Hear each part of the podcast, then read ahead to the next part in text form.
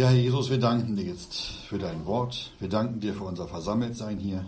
Herr Jesus, wir bitten dich, dass wir heute durch dein, durch dein Wort erkennen, wie und wo wir dich auf unseren Wegen erkennen sollen. Amen. Amen.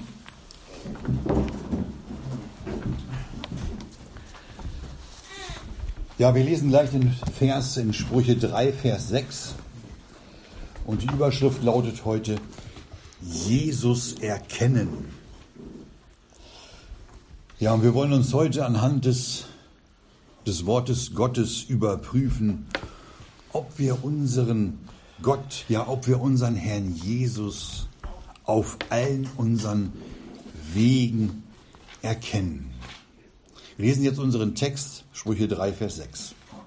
Da heißt es, erkenne ihn auf allen deinen Wegen und er wird gerade machen deine Pfade. Ja, um ihn zu erkennen, da brauchen wir zwei ganz wichtige Dinge. Das ist zum einen ein einfältiges Auge, Einfältigkeit. Und wir brauchen ein, ein kindliches Herz. Und bei ganz vielen Kindern Gottes, ja, da fehlen leider diese beiden Dinge. Leider. Da ist nämlich die eigene Kraft und der eigene Verstand und der eigene Wille so groß, so groß, ja, dass man eben nicht, dass man eben nicht mit einfältigen Augen sieht und nicht mit kindlichem Herzen versteht. Solche Gläubigen, die sind sich selbst im Weg. Die sind sich selbst im Weg und die erkennen den Herrn Jesus nicht. Und erkennen auch sein Handeln auf den Wegen nicht. Die sind unfähig, die Wege Gottes zu verstehen. Und die sind unfähig, überhaupt das Wirken Gottes zu erkennen. Weil sich nämlich alles nur um, um sie selbst dreht. Ja, und für das Kind Gottes, für so ein Kind Gottes ist das ein, ja, ein großer Verlust. Und für Gott ist es pure Verunehrung. Verunehrung. Und darum müssen wir uns prüfen, ob wir die Wege Gottes mit uns verstehen und ihn auf unseren Wegen erkennen. Es gibt doch im Leben als Kind Gottes so viele Umstände, viele Dinge und viele Ereignisse, die wir alle als Führung Gottes anzunehmen haben. Alles. Auch wenn wir vieles davon vielleicht als unbedeutend ansehen oder als gering ansehen. Nur wenn unser Auge einfältig ist und das Herz unserem Herrn Jesus kindlich vertraut, dann werden wir köstliche, ja köstliche und gesegnete Erfahrungen machen. Nur dann. Von all dem Tun und von all dem Handeln unseres Herrn Jesus kriegen wir dann mit. Und außerdem erfahren wir, erfahren wir dann die Hand unseres Herrn auch in den alltäglichen Dingen unseres Lebens. In allen alltäglichen Dingen. Und hier dürfen wir die Größe unseres, unseres Gottes bestaunen. Bestaunen, der sich herablässt, der sich zu uns herablässt, um sich um die kleinsten und doch so so wunderbaren Dinge zu kümmern. Denn er ist besorgt für uns. Dieser Gott, dieser Gott ist besorgt für uns, der gesagt hatte, es werde, der doch alle Dinge durch das Wort seiner Macht erschaffen hat. Dieser Gott, der alles trägt und alles erhält, der ist besorgt für uns. Das ist unser, unser liebender Gott, der sich auch um den Sperling, um den Spatzen auf dem Dach kümmert und der selbst jedes Haar auf unserem Kopf kennt. Die sind alle gezählt. Das macht uns vielleicht als zu groß zu erscheinen oder manches als zu gering. Doch für unseren Gott, da gibt es keine zu großen Dinge und auch keine zu geringen Dinge.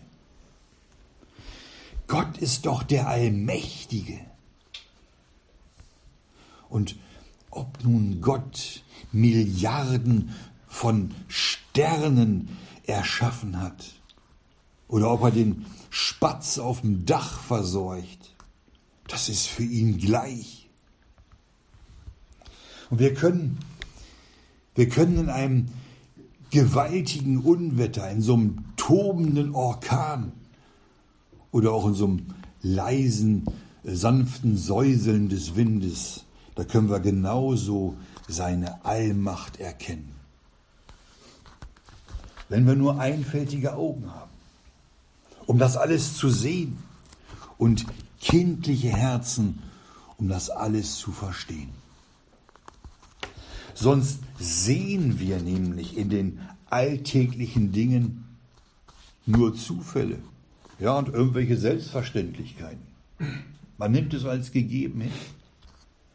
Und dann wird das Leben der Kinder Gottes langweilig. Es wird zu einer Eintönigkeit. Und man macht sich, man gibt sich gar keine Mühe mehr in der Nachfolge. Man strengt sich nicht mehr an. Und dann ist das Leben hier, so kommt es dann den Gläubigen vor, wie eine Last, die man am liebsten ablegen möchte. Und man sehnt sich zurück nach Ägypten. Doch wenn wir den Herrn Jesus als unseren Gott auf unseren Wegen erkennen, dann kriegt unser Leben einen ganz besonderen Wert und eine ganz tiefe Bedeutung für unseren erneuerten Sinn. Und wir erkennen all das Gute mit unseren Augen des Herzens. Dann erkennen wir tatsächlich in allen Dingen und auf allen Wegen die Hand unseres Gottes. Und wir sehen bei jedem unserer Schritte seine Gegenwart, seine Gegenwart und die Macht seines Wirkens.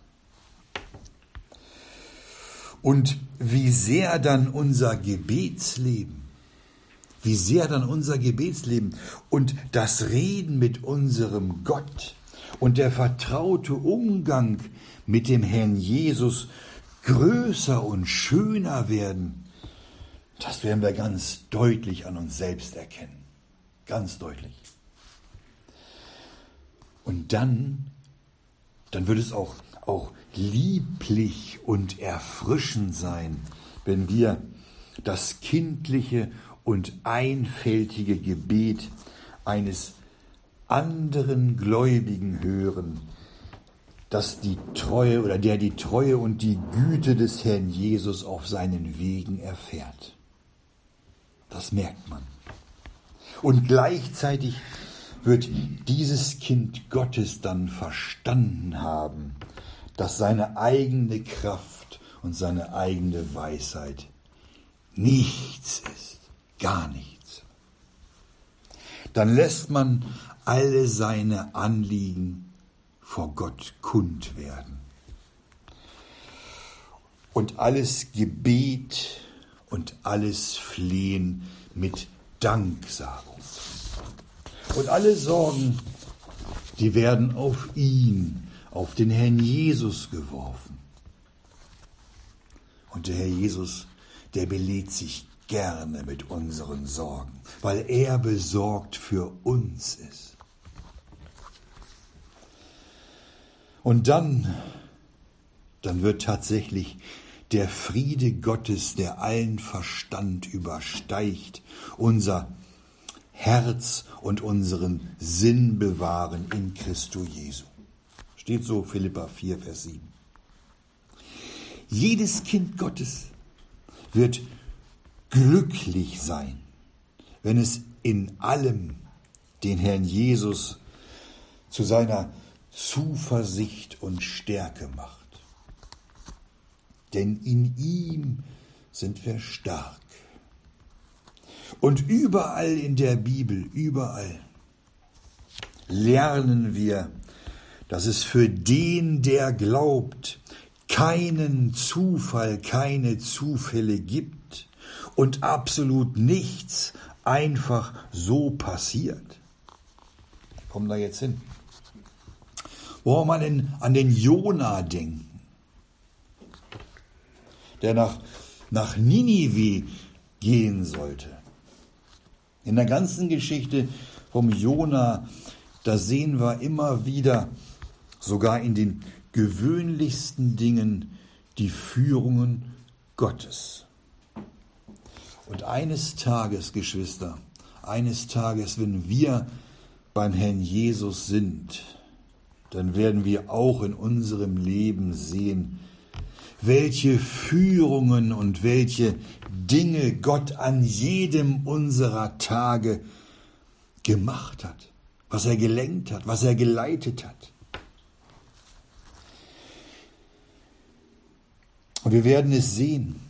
Wir werden es sehen, mit welch wunderbarer Güte und welcher Treue und Geduld die Hand unseres Gottes unsere Wege geleitet hat und uns mit unendlicher Langmut bis ans Ziel gebracht hat. Wir werden staunen und ihn dafür anbeten. Wenn wir also gleich im Buch Jona lesen, dann lesen wir gleich öfters davon, was Jehova bestellte, was er gemacht hat, was er tat, um den Jona auf den Weg zu bringen, den Gott für ihn bestimmt hatte.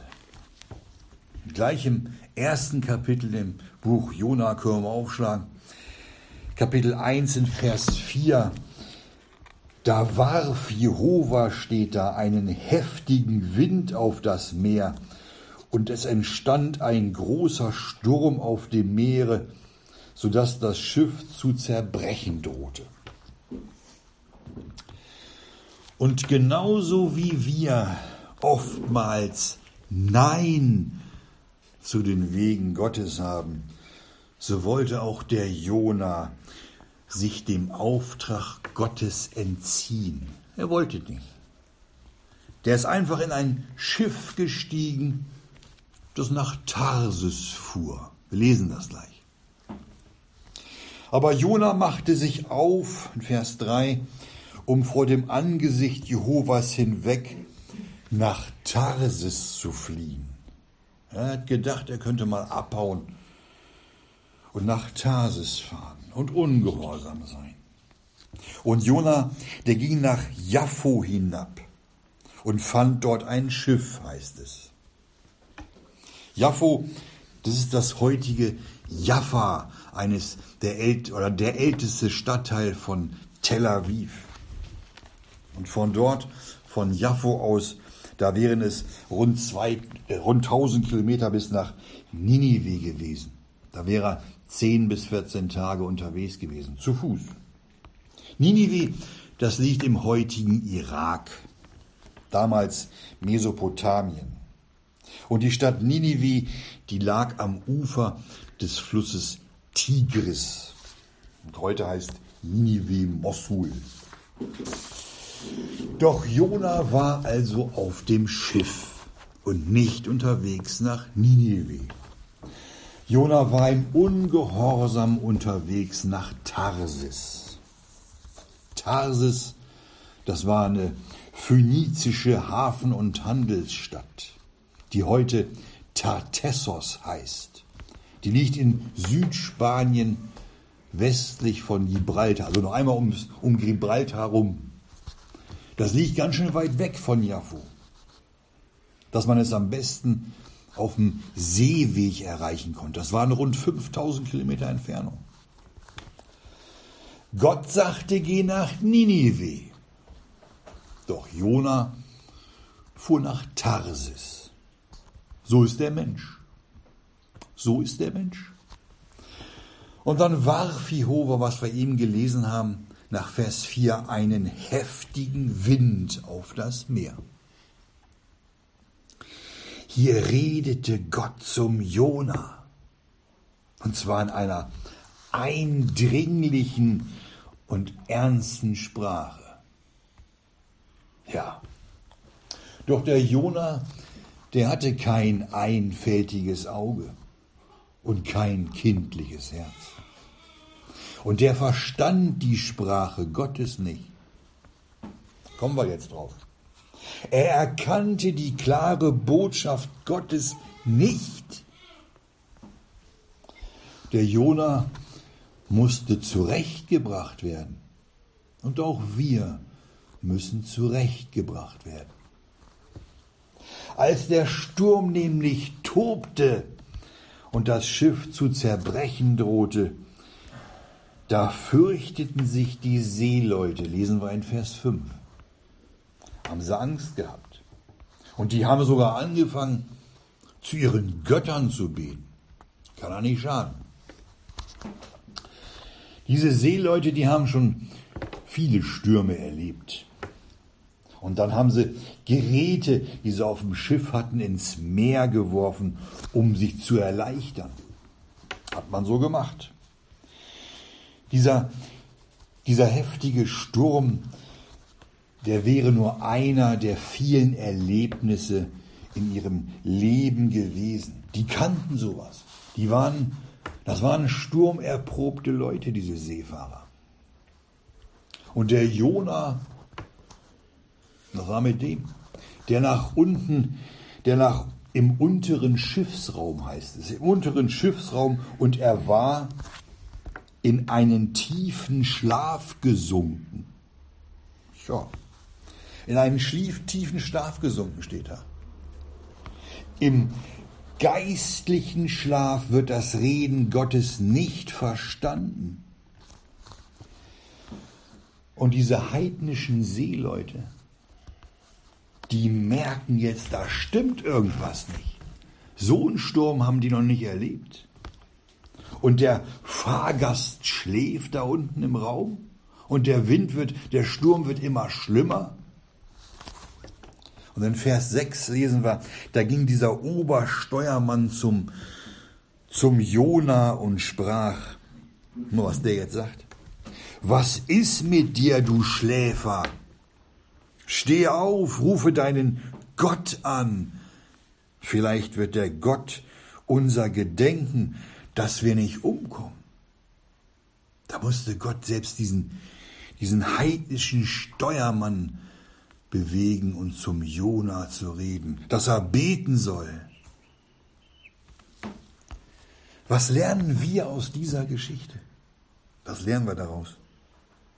Wie kann es nur sein, dass ein Gläubiger wie der Jona so abstumpft, gegen das Reden Gottes, dass er sein Reden nicht mehr hört. Wie kann das sein? Und man einfach so schläft. Und dass sowas möglich ist, das sehen wir am allerbesten bei uns selbst. Bei uns selbst. Erst als diese Seeleute das loswarfen, Jetzt kommt ein Los ins Spiel. Und das Los in Vers 7 dann auf Jona fiel, kommt Jona zur Einsicht. Jetzt merkt Jona, dass Gott zu ihm redet. Und er erzählt den Seeleuten seine Geschichte, dass er ein Hebräer ist und Jehova fürchtet. Und jetzt verstand der Jona das Reden Gottes und dass der Sturm nur wegen ihm so heftig tobte. Und diese rauen Seeleute, die fürchteten sich jetzt. In Vers 10 sprachen sie mit großer Furcht zu Jona, was hast du getan? Die waren entsetzt.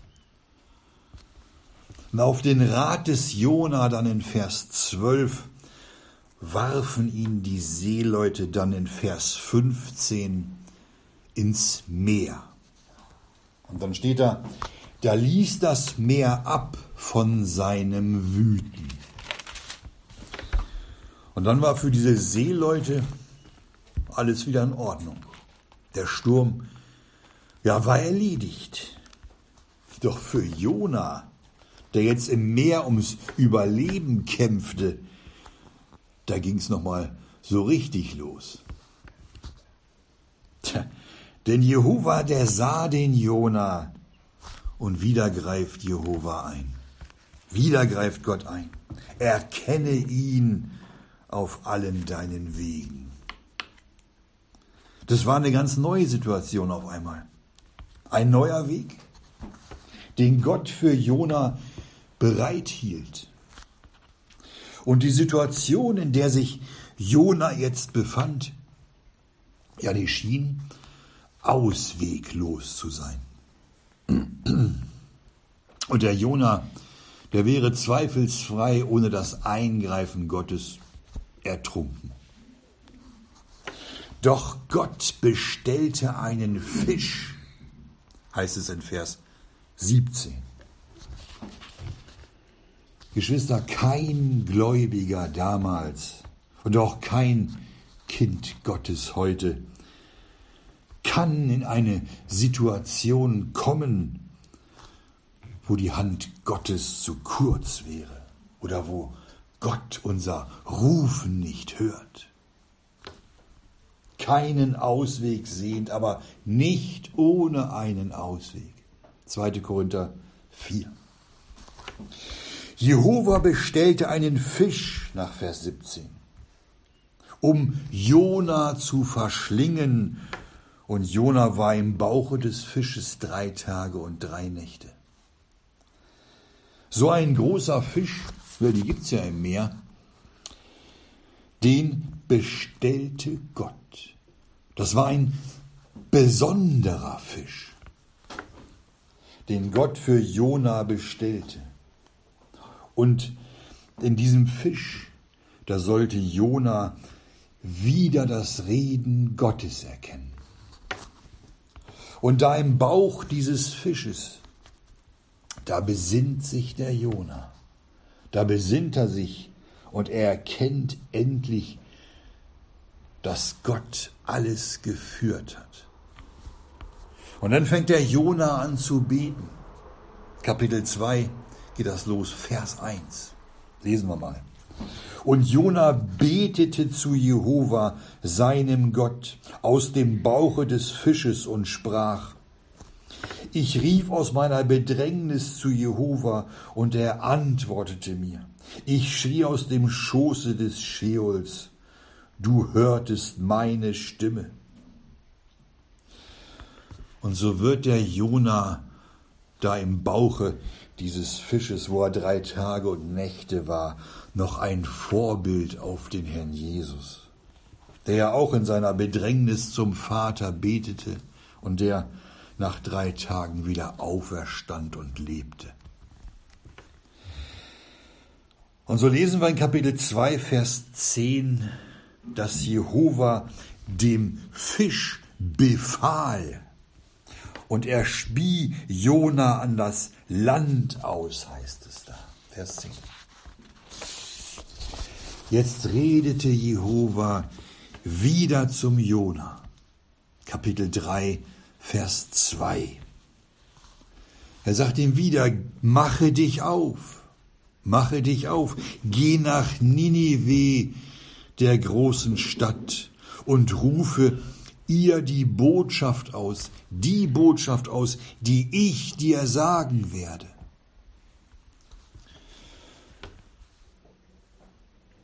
Jetzt hatte Jona was gelernt. Und diesmal gehorchte er. Und er ging nach Ninive zu dieser außerordentlich großen Stadt, wird so genannt. Eine Tagesreise weit ging Jona hinein in die Stadt. Vers 4.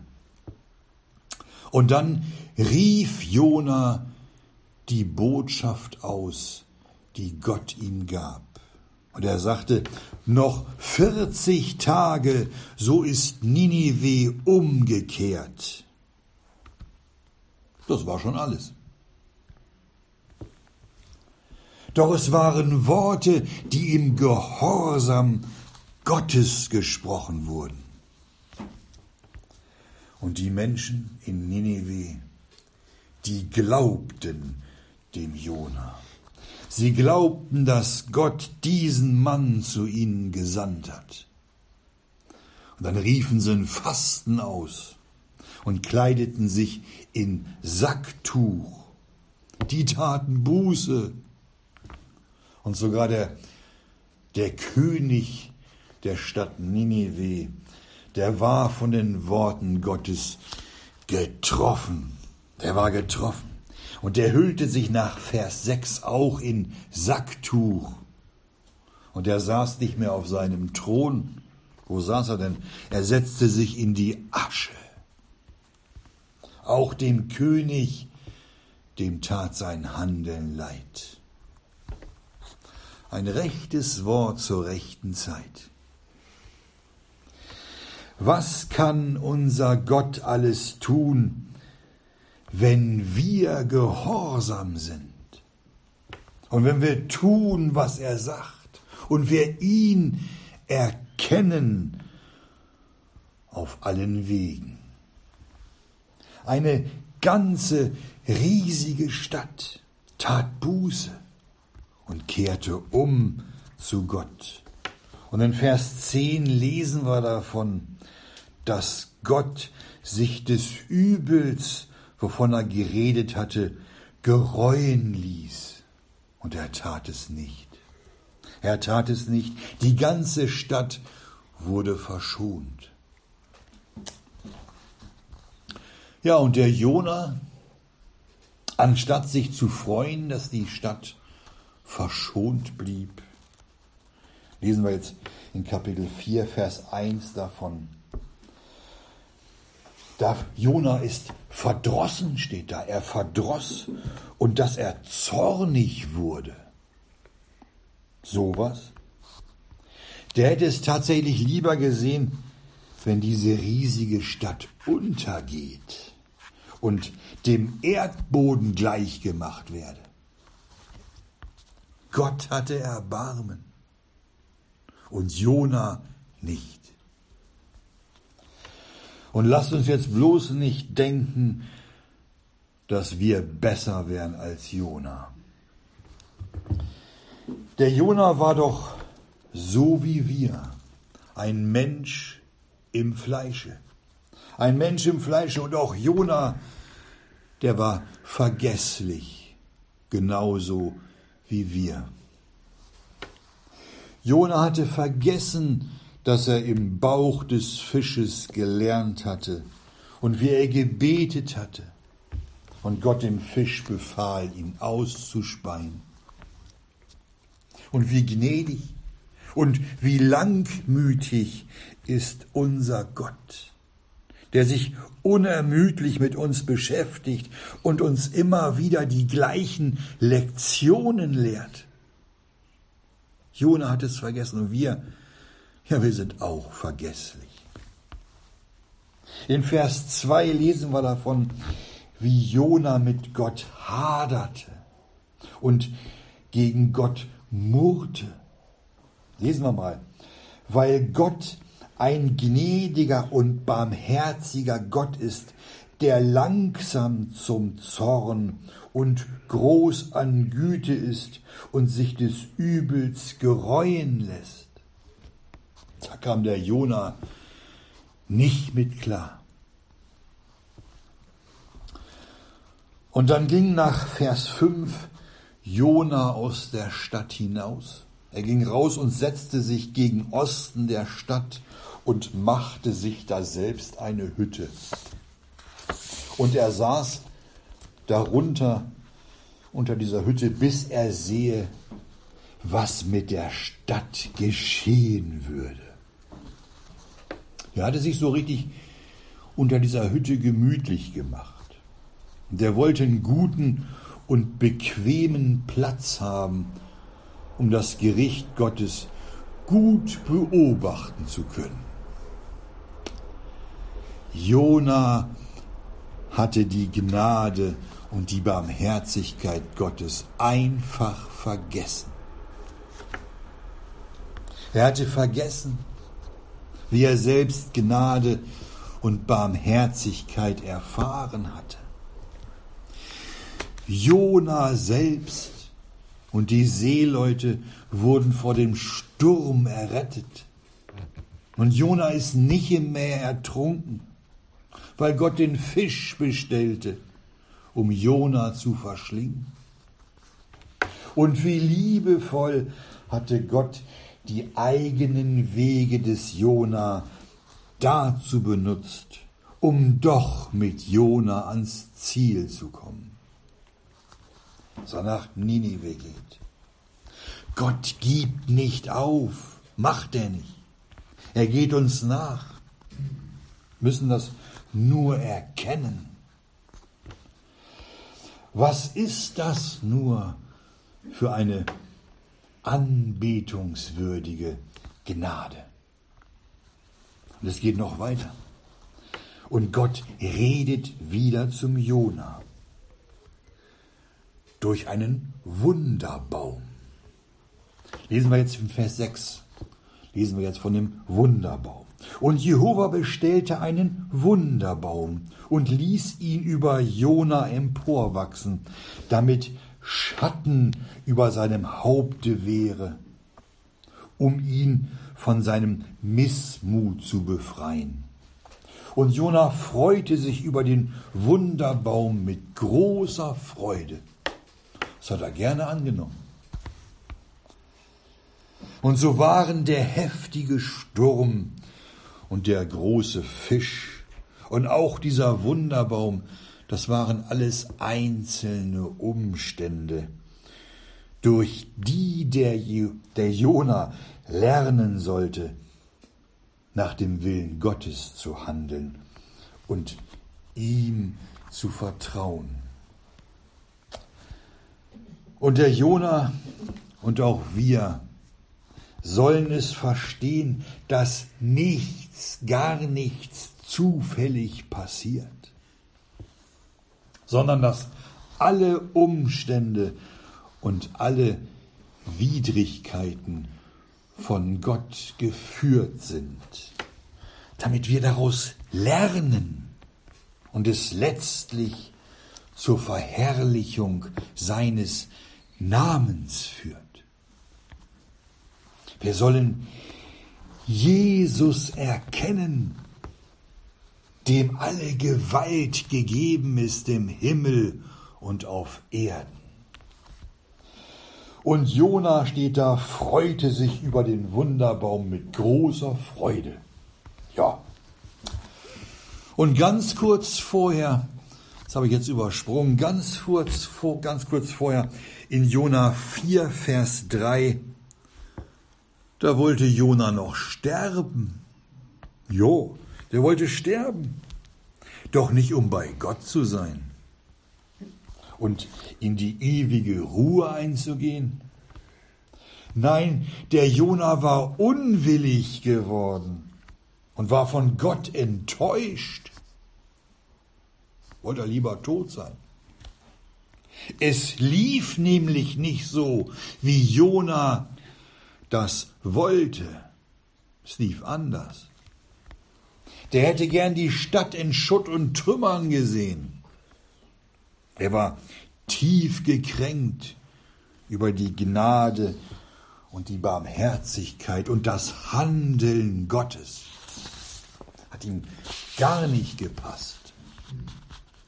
Und auch bei uns, Geschwister, läuft es manchmal eben nicht so, als sie wir uns das erdacht haben.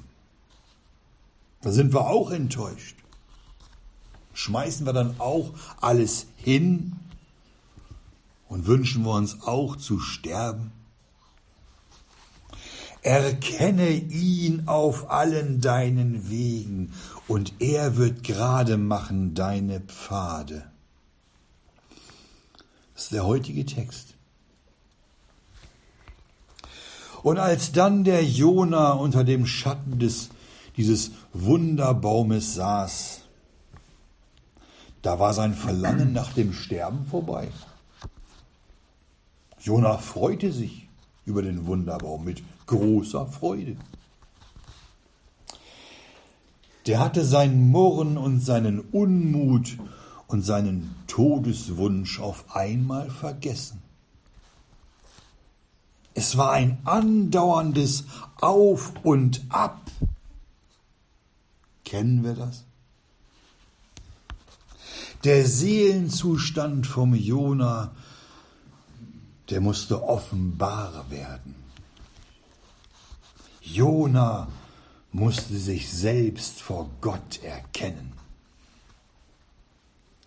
So kann unser Gott alles, wirklich alles dazu benutzen, um die Geheimnisse und Tiefen unserer Herzen zu enthüllen, sie offenbar zu machen. Und so war auch dieser Wunderbaum nur ein Teil der vielen Dinge, die Gott benutzt hatte, damit jo mit Jona Gott erkennt. Und das nächste, was Gott jetzt benutzte, das war ein Wurm. Nur ein, ein kleines Geschöpf, ein kleiner Wurm. Und so unbedeutend dieser Wurm auch oder uns erscheinen mag, sind auch in diesem Wurm die Wege Gottes zu erkennen. Genauso wie der Sturm und wie das Los, wie der große Fisch. Sogar ein kleiner Wurm, wenn Gott ihn benutzt, richtet gewaltige Dinge an. Jona 4, Vers 7.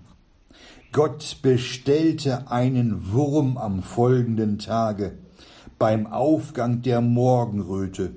Und dieser, dieser Wurm stach den Wunderbaum, dass er verdorrte. Tja, der Wunderbaum, an dem Jona sich so erfreut hatte, verdorrte. Und dann in Vers 8, und es geschah, als die Sonne aufging, da bestellte Gott einen schwülen Ostwind, sehr angenehm. Und die Sonne stach Jona aufs Haupt, dass er niedersank, er mattete. Jetzt kommt wieder was. Und er begehrte, dass seine Seele stürbe und er sprach, es ist besser, dass ich sterbe, als dass ich lebe. Wieder dieses Auf und Ab. Der Wunderbaum, der Wunderbaum war verdorrt.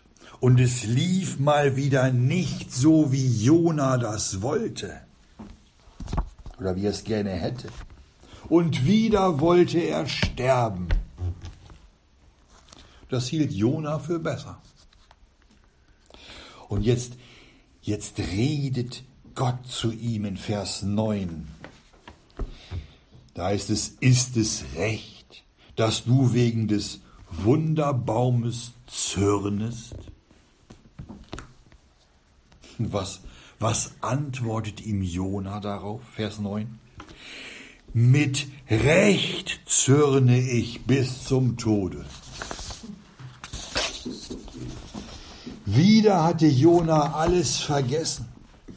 Und wieder war im Eigenwillen, so wie, so wie er wieder im Eigenwillen nach Tarsis unterwegs war, hatte er alles vergessen.